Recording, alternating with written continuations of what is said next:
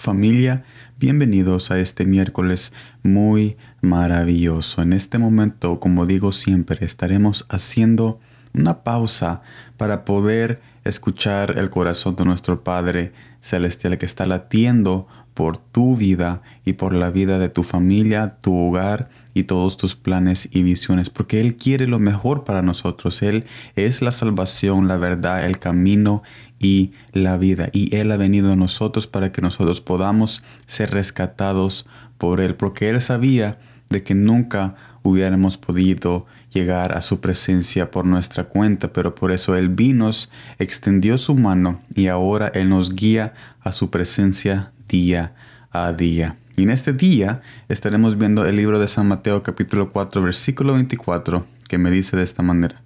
Y se difundió su fama por toda Siria, y le trajeron todos los que tenían dolencias, los afligidos por diversas enfermedades y tormentos, los endemoniados, lunáticos y paralíticos, y los sanó.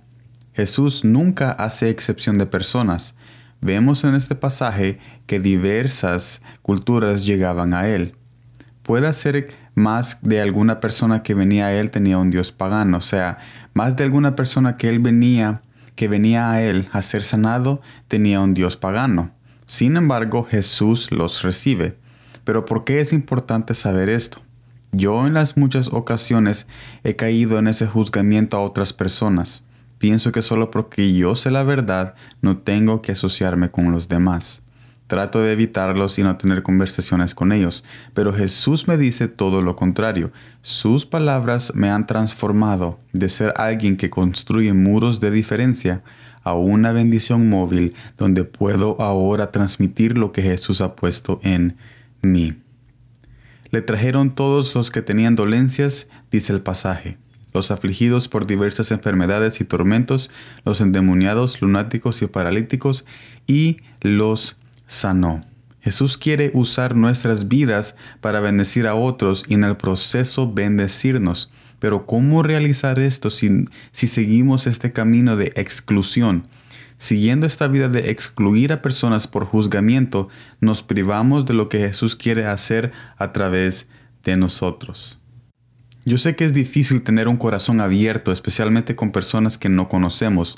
Usualmente juzgamos a las personas con nuestras experiencias en el pasado, pero Jesús nos garantiza ser nuestro sanador y protector para que ahora no nos preocupemos en lo que ellos harán, sino en lo que Jesús quiere que hagamos con ellos y usar nuestras vidas para bendecir a aquellas personas.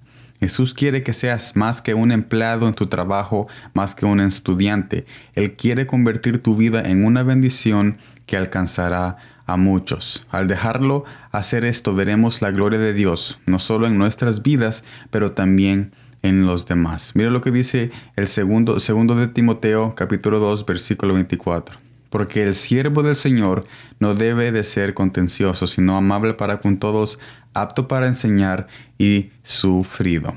Yo sé que es muy difícil salir de esa caja y yo sé que muchos de ustedes, igual como yo, somos antisocial y nos queremos privar de conversaciones innecesarias que nosotros podemos evitar con las personas extranjeras. Pero Jesús nos invita a que nos metamos en su corazón y en su presencia para que no tengamos miedo de lo que las personas nos van a hacer o tener miedo de tener esas conversaciones nuevas con personas nuevas, porque tú no sabes cómo Jesús usará tu vida para bendecir a otros, porque tu corazón, tu mente, tu esfuerzo y tu latir de corazón es muy valioso para nuestro Padre Celestial y Él quiere usar cada aspecto que tú tienes en tu vida para bendecir a otros, pero es necesario estar, estar dispuesto a la diversidad para que todos podamos ver la gloria de Jesús manifestada en otros cuando dejamos que Él nos use como una fuente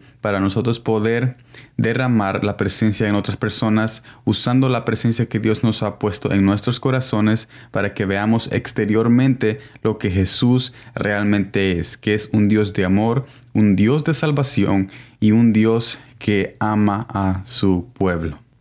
Gracias por estar en esta transmisión de Pausa Divina. Espero de que todos sigan bendecidos durante este miércoles muy maravilloso. Ah, ya estamos mañana listos con el mensaje. También los invito a sintonizar el mensaje de mañana en nuestro canal de YouTube de Palabras con Sal. Será de mucha bendición. Estaremos compartiendo la misma presencia que estamos compartiendo en este momento porque Jesús es una persona que no cambia y es más, Él va en aumento cada día para que nosotros podamos anhelarlo y amarlo más y más cada día. Sigue adelante, nos vemos en la próxima y como siempre, gracias por el tiempo.